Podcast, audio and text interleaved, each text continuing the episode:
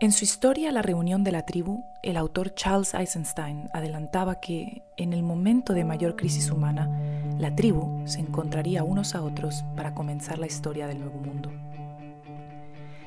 El metaverso, el Matrix, nunca ha vivido una crisis siquiera comparable a la que estamos viviendo.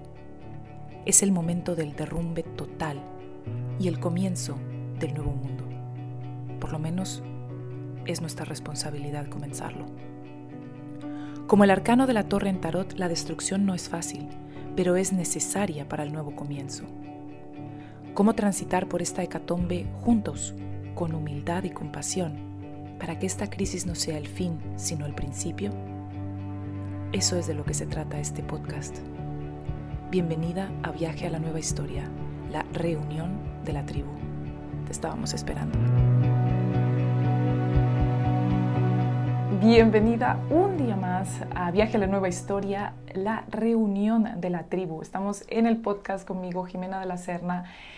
Y como sabes, o si no lo sabes, estamos estudiando últimamente, desde que comenzó el podcast, el libro de Charles Eisenstein, The More Beautiful World Our Hearts Know Is Possible.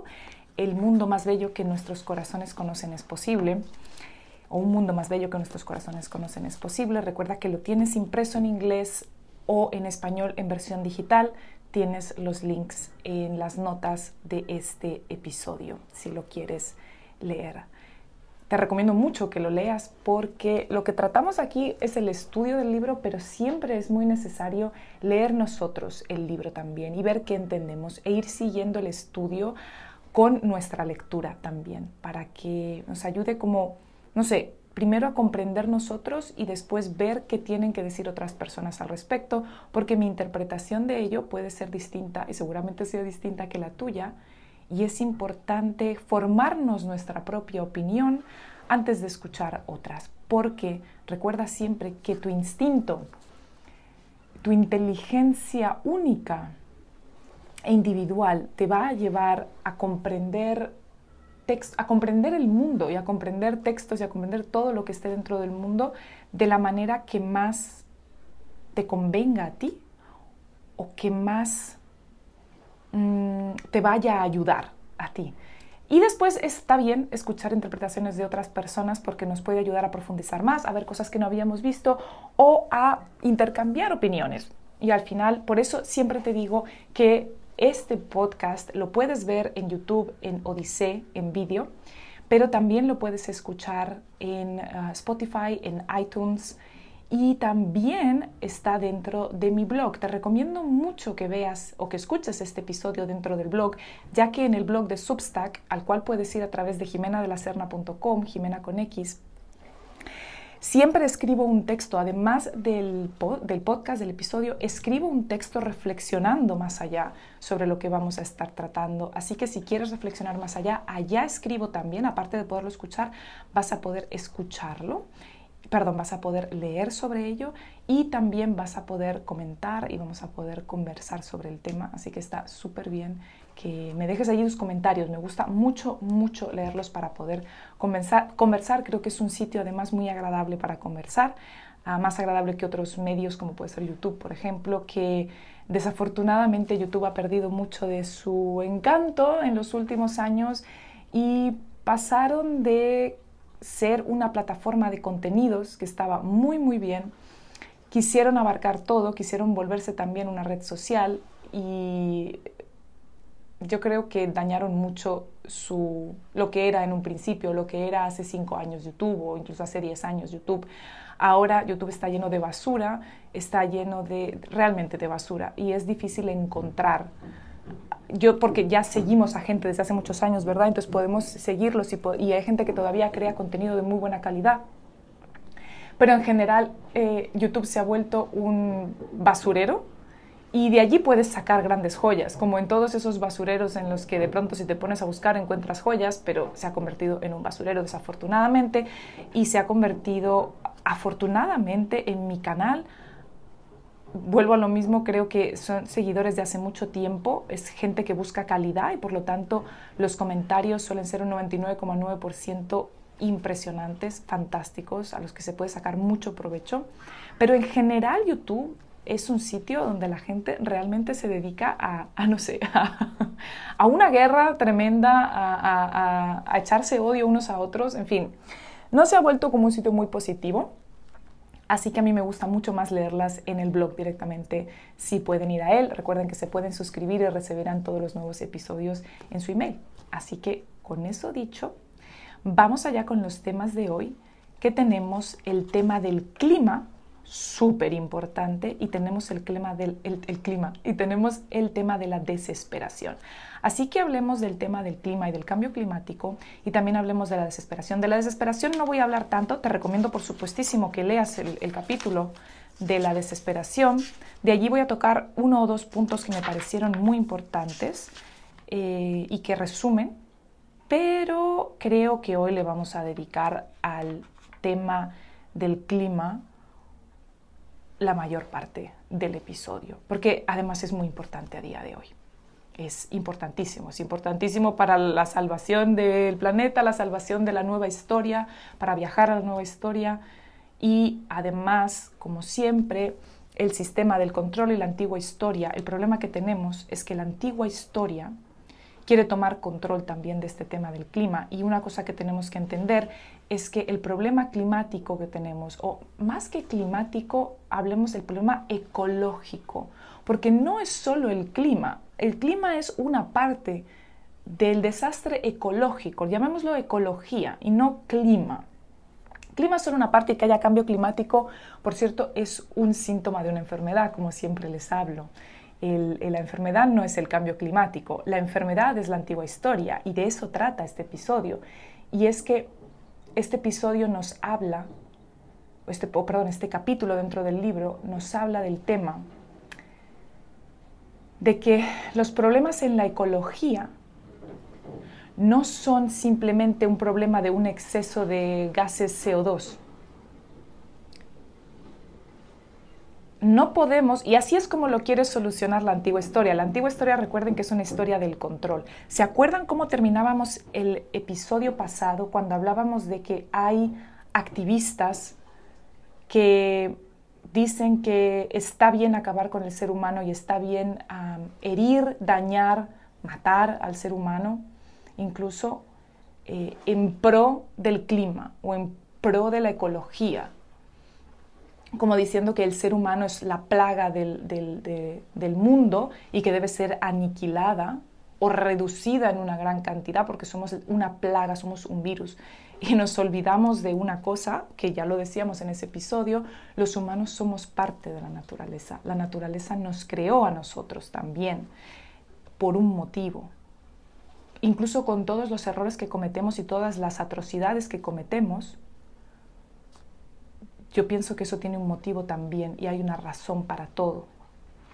No quiere decir que tengamos que continuar por ese camino, pero si entendemos, como ya hablábamos en el capítulo sobre la ciencia, que todo en el mundo, todo en el universo y todo en la ecología tiene inteligencia y tiene propósito, no podemos pensar que nosotros somos un error. Y no lo somos, no somos un error. No sé qué parte del ser humano sea, el que, sea esa parte que nos haga creadores. Hablemos un poquito de eso que no habla en este tema del clima, pero a mí sí me gustaría tocarlo. Estoy leyendo un libro que se llama Deep, que mm, habla sobre freediving, el, el, el, buceo libre, el buceo con apnea. Si no saben lo que es, es el deporte de hacer buceo, pero sin, sin oxígeno, sin nada.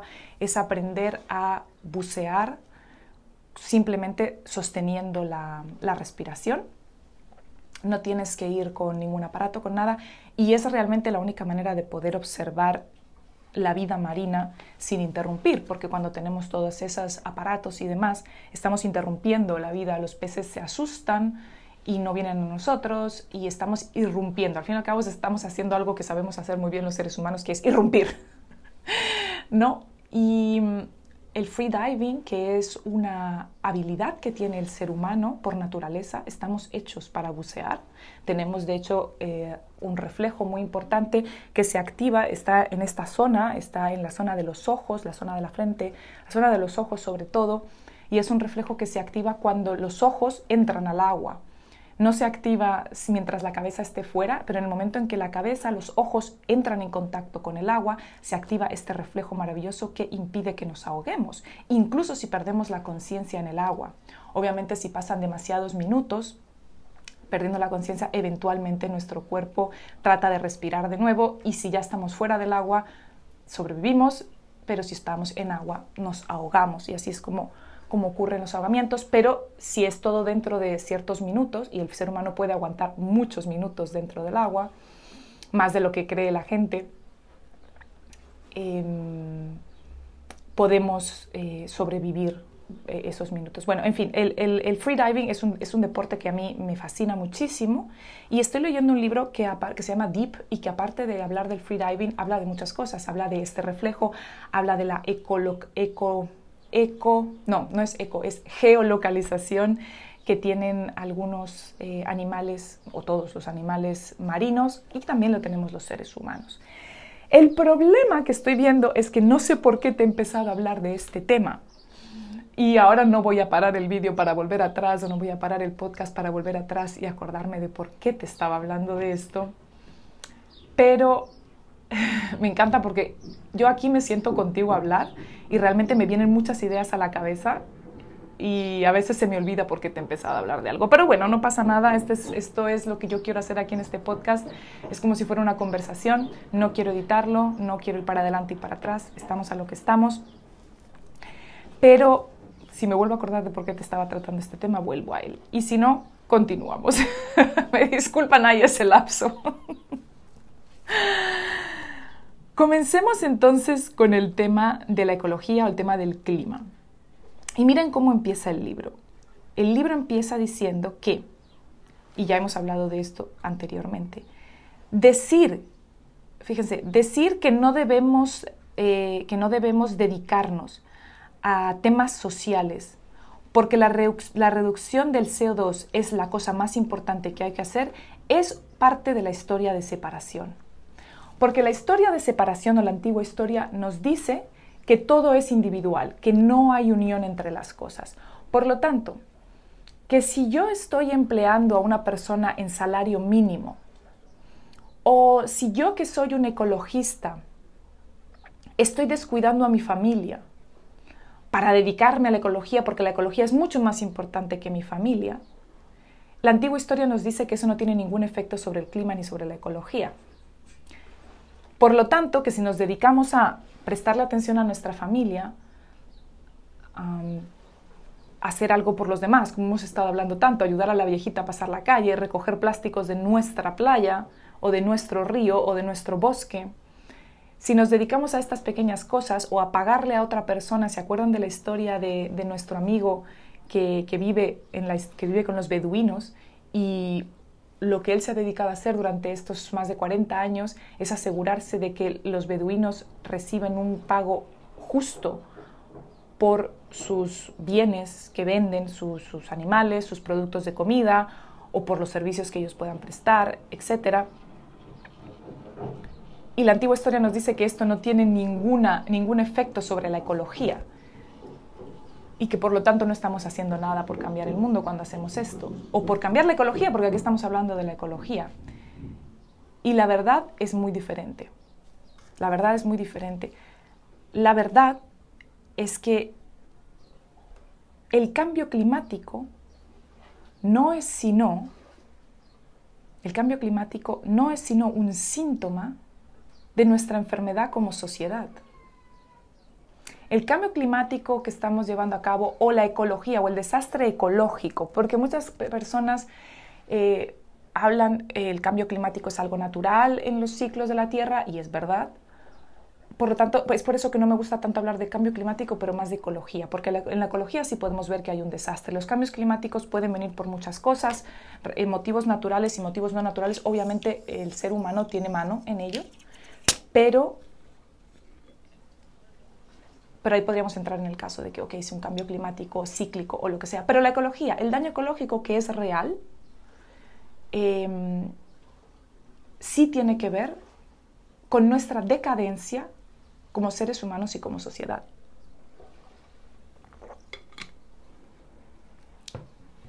Y miren por ejemplo, hablábamos en el capítulo, en el episodio sobre la ciencia, que la física cuántica podría explicar muchas cosas, que la ciencia se está quedando un poco como, ¿y ahora qué hago? Ah, la mecánica cuántica puede explicarnos el por qué si yo le pago lo mínimo a una persona que está haciendo un trabajo o descuido mi familia, estoy afectando el cambio climático. Pero más allá de eso, veámoslo desde un punto de vista muchísimo más real, sin tenernos que ir a la física o a la mecánica cuántica. Y es que, ¿cómo afecta al final que yo le pague, por ejemplo, a una persona un salario mínimo o menos del salario mínimo? cuando le debería estar pagando más. Obviamente esa persona va a tener menos recursos, va a tener menor educación, va a tener acceso a menos cosas y eso va a afectar en sus comportamientos hacia otros, en sus comportamientos hacia el medio ambiente y en sus comportamientos hacia sí mismo. Porque el hecho de que nosotros, tú y yo que estamos aquí hoy, podamos ser conscientes de todo esto es porque tenemos oportunidades y tenemos acceso a cosas que la mayoría del mundo no tiene acceso. La mayoría del mundo, nosotros somos la minoría. Por lo tanto, está claro que si yo mantengo a una parte de la población mm, por debajo del límite de la pobreza o si yo descuido a mi familia o si descuido a la viejita que va a pasar la calle eso, como hemos hablado hasta ahora, tiene un efecto mariposa que al final nos lleva a que las personas continuemos el problema de la ecología que estamos teniendo, ¿sí? Entonces, miren una cosa que dice así, ok, digamos que, porque ahora mismo la, antigua historia nos quiere vender que el problema son los gases eh, invernadero y las emisiones de CO2 y nada más importa, como si no importara la destrucción del coral que tengo aquí enfrente de mí, en el Mar Rojo, como si no importara la destrucción de las salinas, como si no importara eh, la minería, como si no importara la industria, como si no importara el plástico, como si no importara el daño ecológico al fin y al cabo. No, ahora ¿Por qué nos dicen que es solamente el CO2? Porque el tema del CO2 es muy fácil de vendernos narrativas que le funcionan a la antigua historia y al mismo, tiempo nos venden un número. Las emisiones de CO2 son tanto por ciento y las queremos bajar a tanto por ciento. Todo lo que es medible, mesurable en la antigua historia, entonces es probable y por lo tanto es bueno o es práctico. ¿Se acuerdan cuando hablábamos de lo que es la practicidad? Solo es práctico lo que es mesurable, pero si no es mesurable no es práctico. Y eso deja por fuera cantidad de cosas que no son mesurables y que son increíblemente efectivas y eficientes y eficaces. Y por ahí, por el tema de los gases invernadero, bueno, vamos a hablar de esto en un momento, pero entonces, mira, pensamos que es solamente los gases CO2. Ok, como si eso fuera todo lo que hay. Ok, entonces, ¿cuál es la causa de esos gases? Quizás sea el, consumismo, la arrogancia tecnológica o, el crecimiento de los imperios, del, del sistema financiero, del imperio del sistema financiero. ¿Y cuál es la causa de esos? Al final son las ideologías de la antigua historia que nos están llevando a la historia de separación esa historia de separación y todas las cosas que hacemos, cada pequeña cosa que hacemos todos los días, como no ayudar a la viejita a pasar la calle, como no cuidar de nuestra familia, como no mm, eh, ser eh, amable con una persona en la calle, como no cuidar o recoger unos plásticos de, la, de, nuestro entorno, o cualquier cosa pequeña que hagamos que, o que dejemos de hacer porque no es práctico, está alimentando la gran bestia de la historia de separación y esa es la raíz del asunto que crea la fiebre o que crea el síntoma de el desastre ecológico o el cambio climático o los gases CO2. Y por otro lado, le viene muy bien a la industria el tema de los gases CO2, y esto ya es de mi propia cosecha, y nunca mejor dicho, ya van a ver por qué, es de mi propia cosecha. Porque entonces nos han querido vender, y ahora ya me acabo de acordar de por qué les estaba hablando del tema de la apnea, del, del, del freediving, y me acabo de acordar, a ver si no se me vuelve a olvidar. Eh, les ha venido muy bien para vendernos una narrativa del tema del veganismo,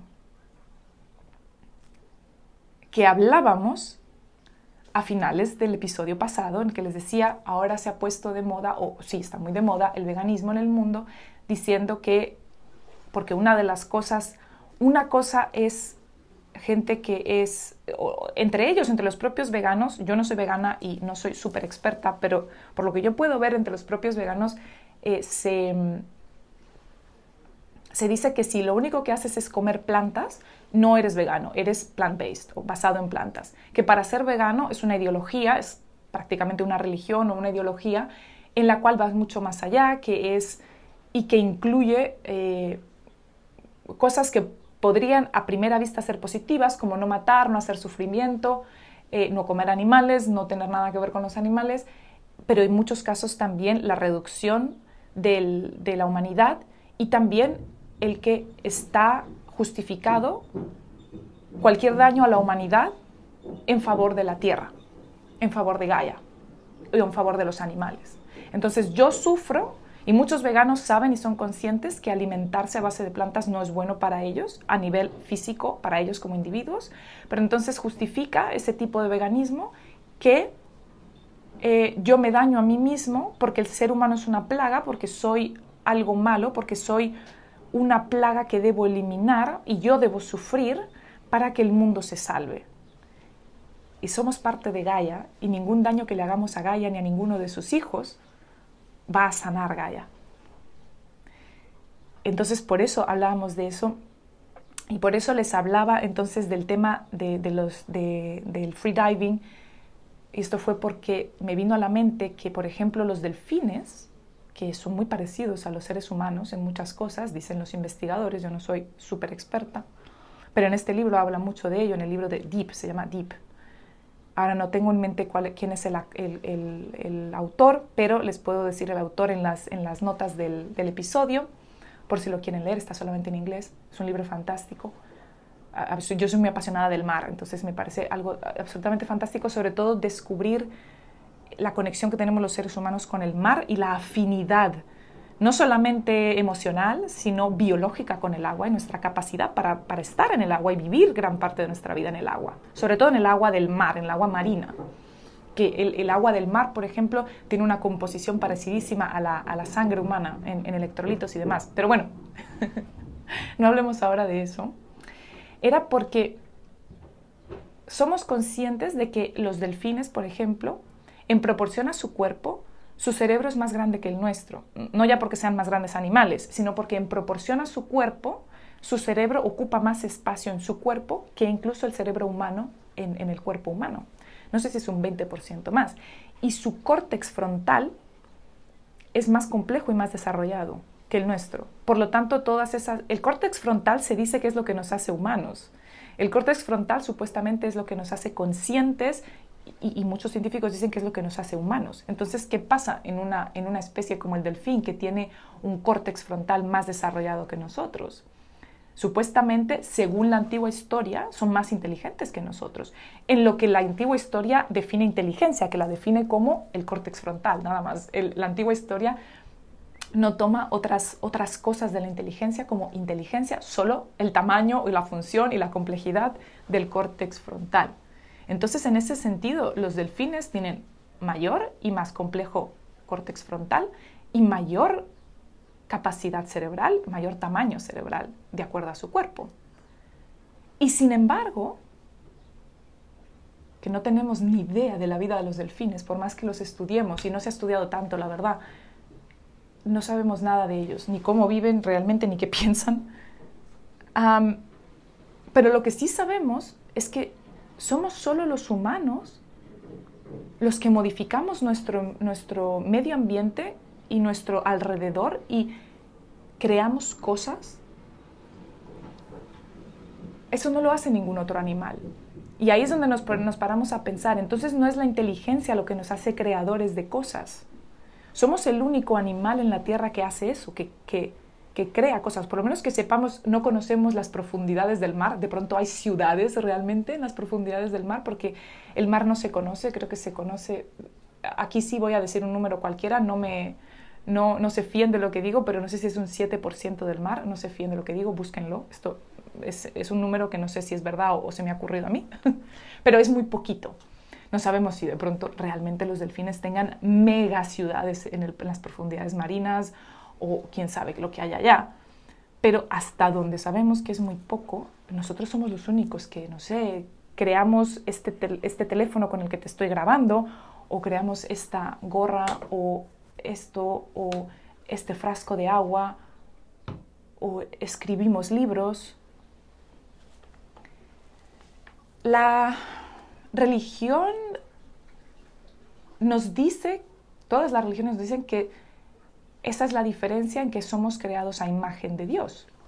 Dios es el único con capacidad de crear y como el ser humano es creado a imagen de Dios, tiene la capacidad de crear.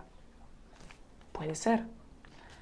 Yo solamente les quería hablar de eso, no, ni siquiera sé por qué, pero me parece un dato importante o, o, es algo en lo que he estado pensando mucho en los últimos días, que si no es la inteligencia, porque obviamente no somos el animal más inteligente sobre la Tierra, sobre el planeta Tierra, entonces, ¿qué es lo que nos hace capaces de hacer las cosas que hacemos? Ningún otro animal lo hace. Por lo tanto, ningún otro animal destruye la ecología como lo destruimos nosotros. Ah, eso es lo que les quería decir. Tenemos la capacidad de crear, pero también de destruir.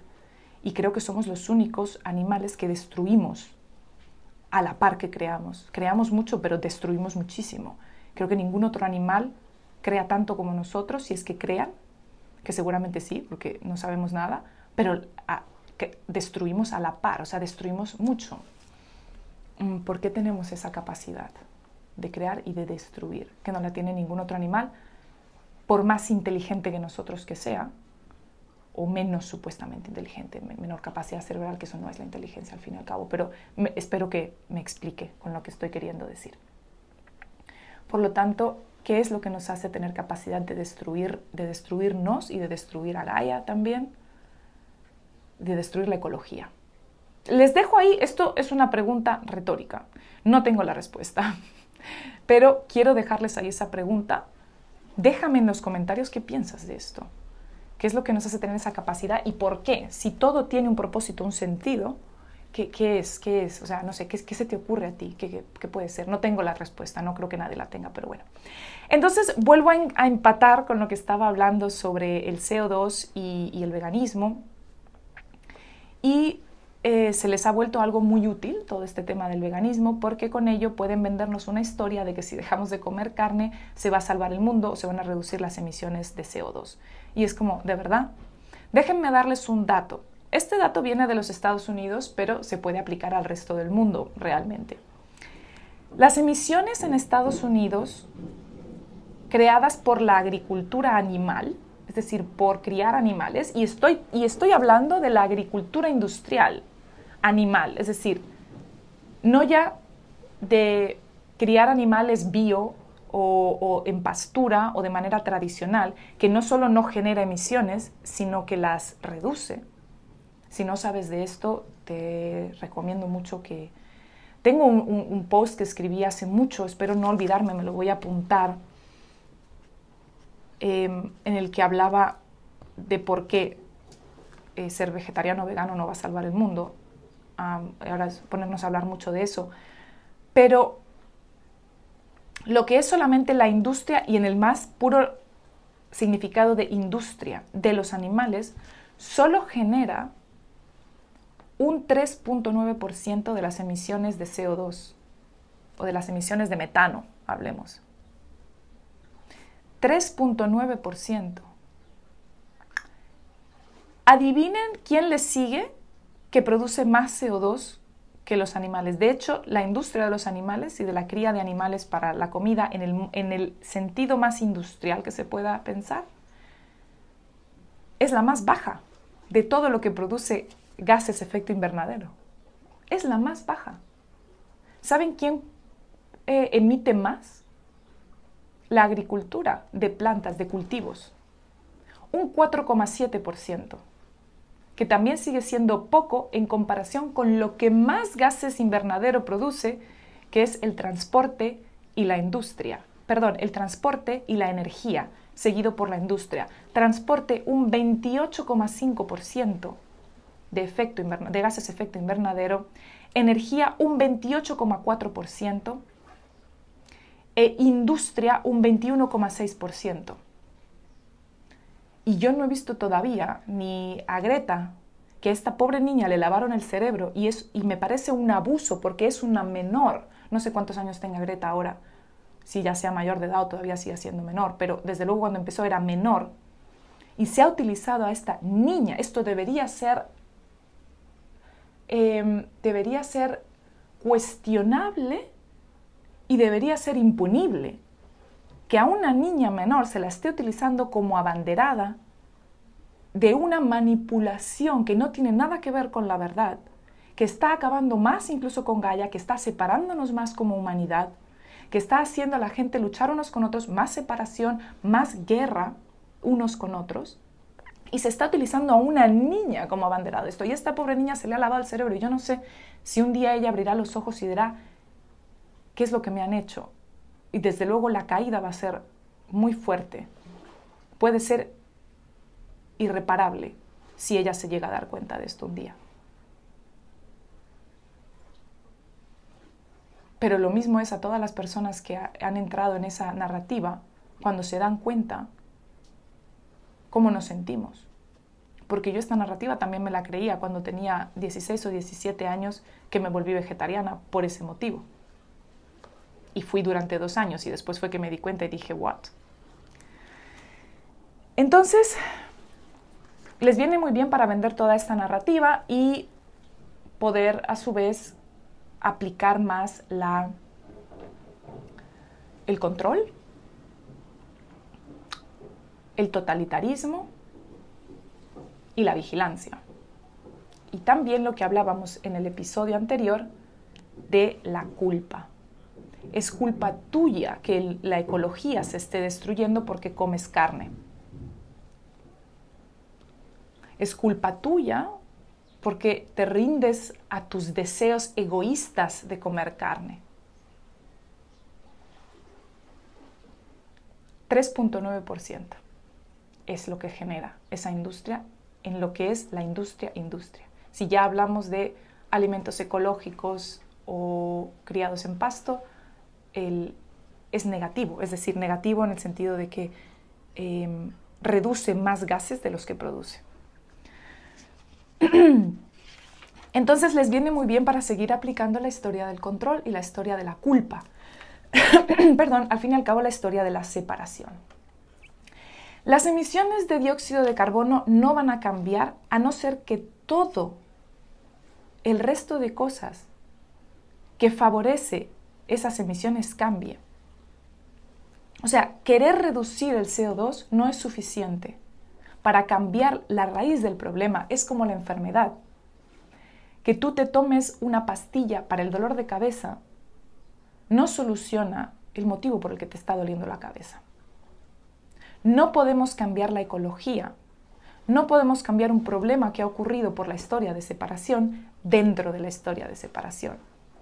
Con tecnologías del control, ahora quieren, no sé, ahora quieren hacer cantidad de cosas que son de tecnologías del control, como em, por ahí leí el año pasado o hace dos años que seguramente ya lo estén haciendo o ya lo hayan hecho durante mucho tiempo y solamente ahora sabemos que quieren sprayar, perdón por la palabra, sprayar difundir eh, eh, polvo de tiza en el cielo para prevenir el calentamiento global. Pero ¿en qué cabeza cabe esto, por Dios?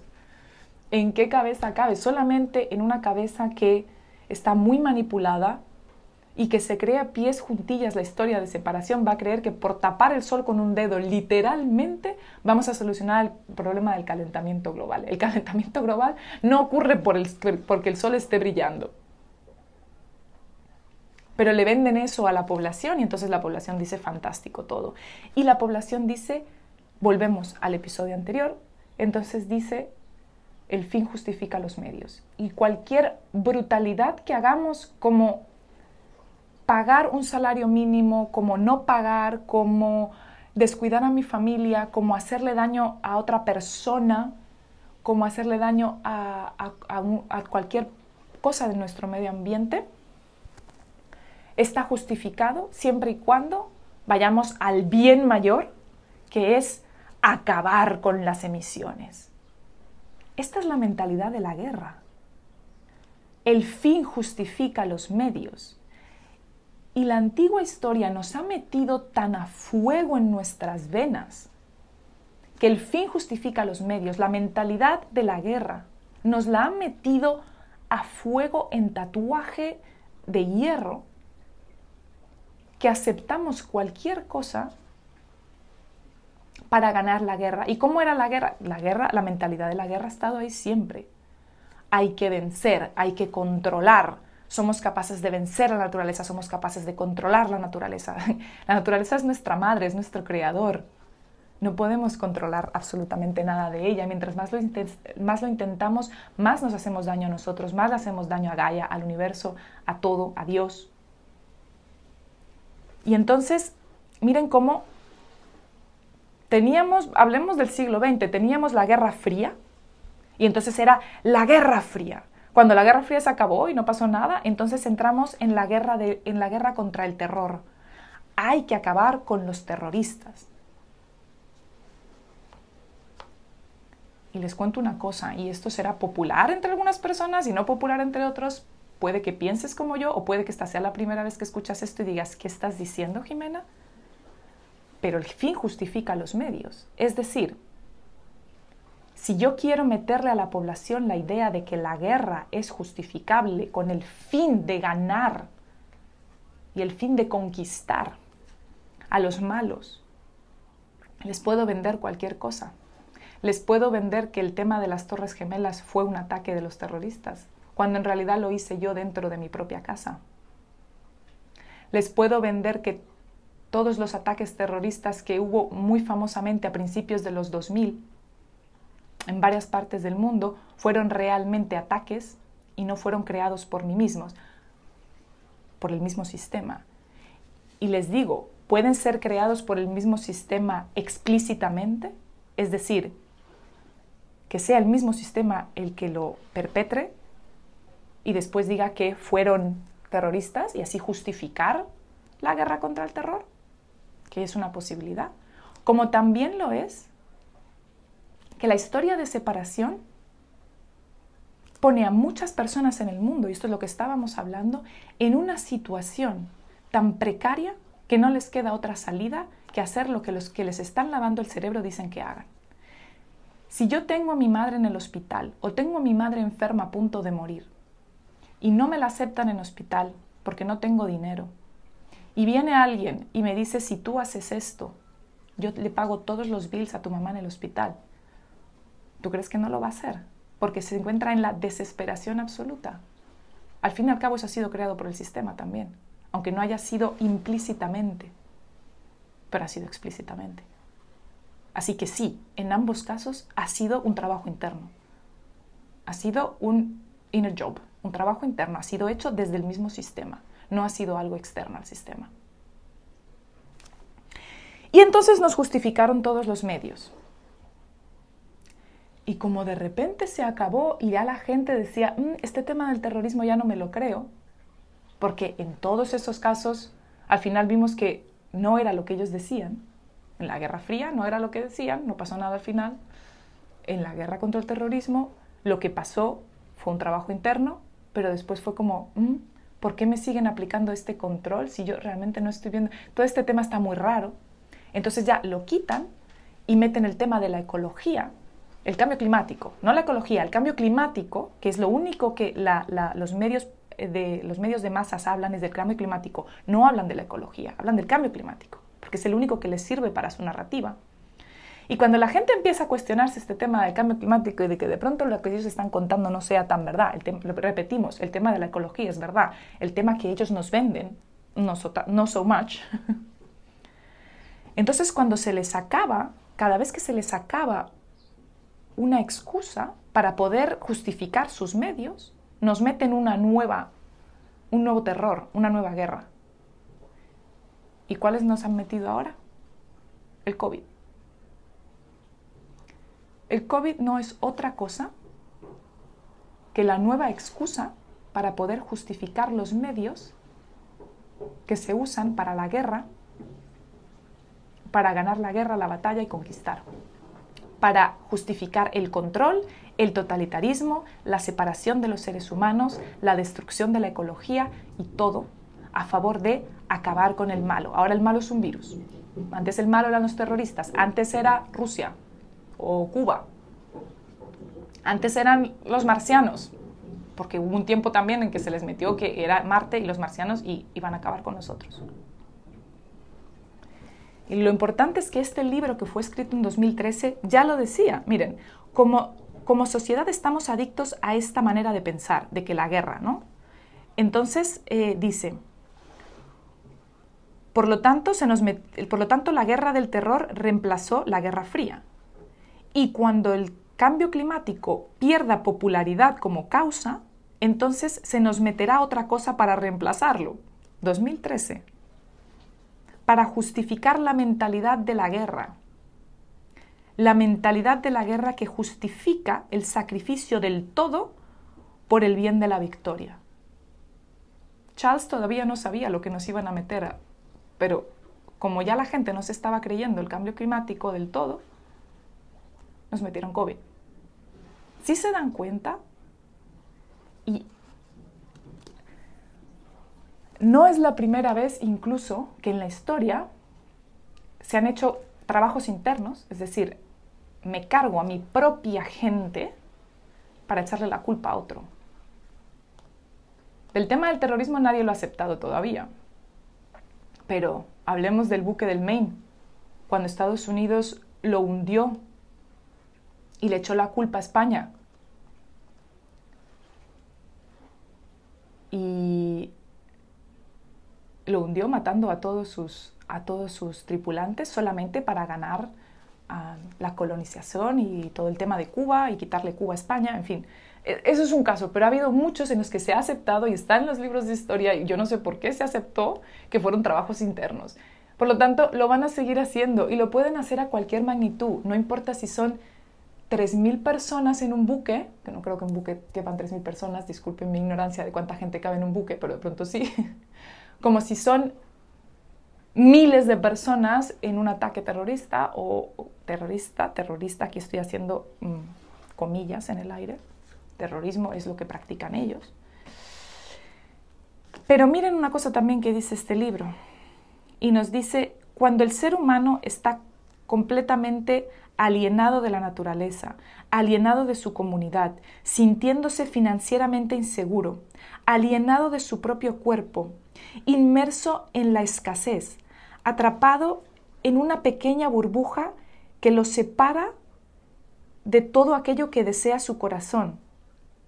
Entonces continuamos haciendo los mismos comportamientos que dañan, el, que dañan la ecología. Y esta es lo que mucha gente llama la Agenda 2030, que es separarnos más de la naturaleza, separarnos más de la comunidad, volvernos financieramente inseguros. Miren cómo miles, millones de personas han perdido su trabajo y se sienten financieramente inseguros, se sienten alienados de su propio cuerpo. Ahora hay un virus que está acabando y yo no puedo hacer nada contra ese virus, mi cuerpo se va a morir, estoy alienada de lo que mi propio cuerpo puede hacer. Es increíble cómo este libro nos estaba describiendo palabra por palabra lo que está ocurriendo en 2020, 21 y 22. Y espero que esto nos ayude a abrir más aún los ojos de que esto no tiene ningún sentido y que no necesitamos gastarle ni un solo minuto a creernos nada de lo que nos cuenten. Así que mantengámonos, mantengámonos en el saber que todo lo que hagamos, por pequeño que sea, esto ya lo hemos hablado muchas veces en los episodios, es todo lo que hagamos que rompa con la antigua historia de separación, es un pasito adelante hacia la nueva historia. Cualquier cosa que hagamos a nivel personal, a nivel de nuestra comunidad, a nivel de nuestro país, a nivel del mar, a nivel de cualquier cosa que hagamos, que, que, que moleste que desequilibre, que rompa el Matrix, que es la antigua historia, nos está moviendo un pasito adelante, más, tanto como individuos como humanidad, hacia la nueva historia. Miren lo que dice, en la historia del entreser debemos esperar que cualquier desbalance en nuestra propia sociedad y nuestra psicología colectiva se va a ver reflejada en desbalances análogos en Gaia. Es decir, todo lo que nos hagamos a nosotros y todo desbalance que haya en nosotros va a ocurrir también en Gaia. Por lo tanto, no vale con querer acabar con las emisiones de CO2 ni con nada de eso. O curamos la raíz o el problema no se va a terminar nunca. ¿Ok? El problema es todo. El problema no es las emisiones de CO2, el problema es todo. El problema es nuestra actitud, el problema es eh, el consumerismo que, tenemos, o sea, todo lo que viene de la antigua historia es el problema. El problema no es la emisión de gases.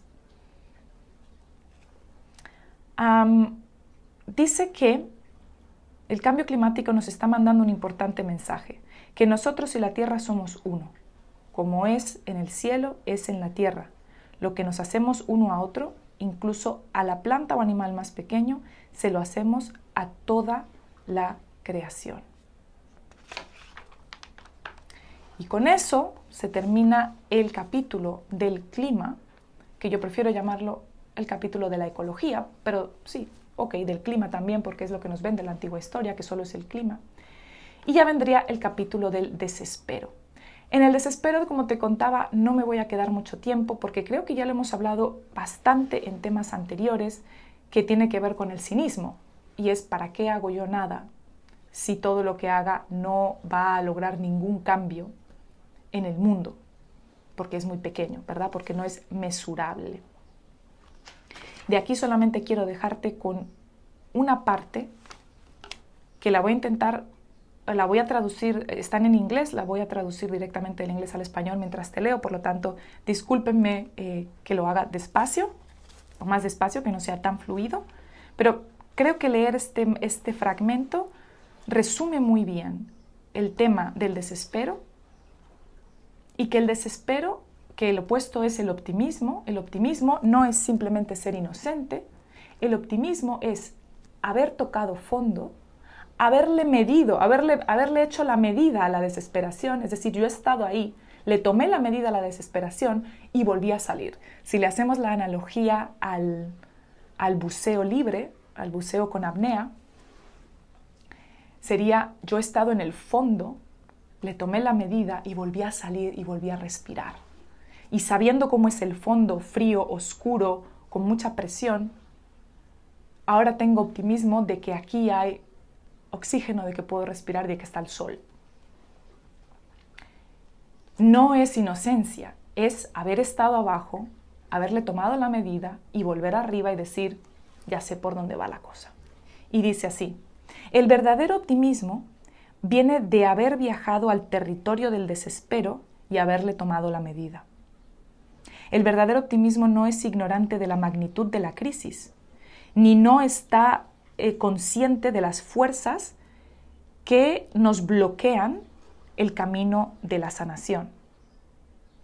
A veces la gente me confronta eh, tratando de educarme sobre el, poder de las élites y su maquinaria de propaganda y el control que los políticos y, el sistema financiero eh, nos, ejercen sobre nosotros o incluso el, el control de la mente que hacen las tecnologías. Imaginándose que yo no estoy consciente de estas cosas o que prefiero quedarme ignorante de cómo funciona nuestro sistema o cuando me hablan de la apatía de las masas, de que son ignorantes y que de la gente simplemente no quiere hacer nada para cambiar, como si yo no lo supiera. Todo esto pertenece al territorio del desespero, con el cual estoy muy familiar, o tengo mucha familiaridad, es decir, lo conozco muy bien. No es que yo me haya escondido de la verdad, porque no puedo tomarla, porque no puedo verla y por lo tanto decido esconderme, sino que el optimismo se encuentra al otro lado de ese desespero. Y la esperanza es su abanderado. Así que creo que con este simple párrafo nos queda bastante claro el tema del desespero, que tiene mucho que ver con el cinismo, de saber que el optimismo no es inocencia, no es naivete, es haberle tomado la medida a la desesperación y haber salido al otro lado. De hecho, ¿quiénes son las personas que viven su vida más plena? Son personas que le tomaron la medida a la muerte, ¿sí? Las personas que vivieron la muerte o que murieron o tuvieron experiencias más allá de la, de la muerte y volvieron Después son las personas que viven la vida con más optimismo, con más vitalidad, con más alegría, porque le tomaron la medida a la muerte. Tuvieron un gran accidente, le tomaron la medida, perdieron la capacidad de caminar y después la recuperaron y son como los más felices del mundo porque ya le tomaron la medida a lo que era no ser capaz de caminar o no ser capaz de moverse, quedar paralizado. Así que realmente el optimismo real no es la inocencia de la que hablábamos en otro episodio, no, es ya haber viajado para allá y haber vuelto. Así que el tema de la ecología, supremamente importante, el tema del desespero y del optimismo y de qué es el optimismo real. Espero que nos quede claro. Quiero saber tus opiniones. Te he dejado en este episodio un par de preguntas importantes que, a las cuales yo no tengo respuesta, no sé si alguien las tenga, pero yo quiero saber qué piensa el colectivo de esto, porque si no me quedo yo sola con mis pensamientos y no llego a ningún sitio. Igual entre todas llegamos quizás a ver algo, no lo sé. Espero que estés disfrutando de este libro, de estos episodios. Por favor, comparte este contenido. Recuerda que toda pequeña acción que hacemos es un paso más allá comparte, déjame tu comentario, es muy importante. Y recuerda que el 99% de todo lo que creo es gratuito y lo tienes en jimenadelacerna.com, Jimena con X. Y que si quieres apoyar más allá para que podamos seguir adelante, también tengo mis programas de pago que vas a poder encontrar allí también. Sea el que sea el que decidas tomar, o compartir, o comprar, o tomar gratuitamente, es un paso más allá y te lo agradezco de todo corazón. Nos vemos en el siguiente episodio. Continúa pasito a pasito hacia la nueva historia. Gracias por escuchar Viaje a la nueva historia, la reunión de la tribu, conmigo, Jimena de la Serna. Este podcast y el 99% de mi contenido te lo ofrezco completamente gratis, dependiendo solamente del apoyo de seguidores como tú. Si quieres apoyar este viaje a llegar lejos, te puedes suscribir a mi canal, a mi blog y podcast en jimenadelacerna.com. Recuerda que toda acción, por pequeña o anónima que parezca, tiene un efecto mariposa inimaginable. Si cada que recibes una pieza de contenido mía que te inspire o ayude, la compartes con una sola persona de tu círculo, estarás pavimentando el camino del viaje al nuevo mundo y la reunión de la tribu será imparable. Gracias por viajar juntos. Nos vemos en el siguiente episodio.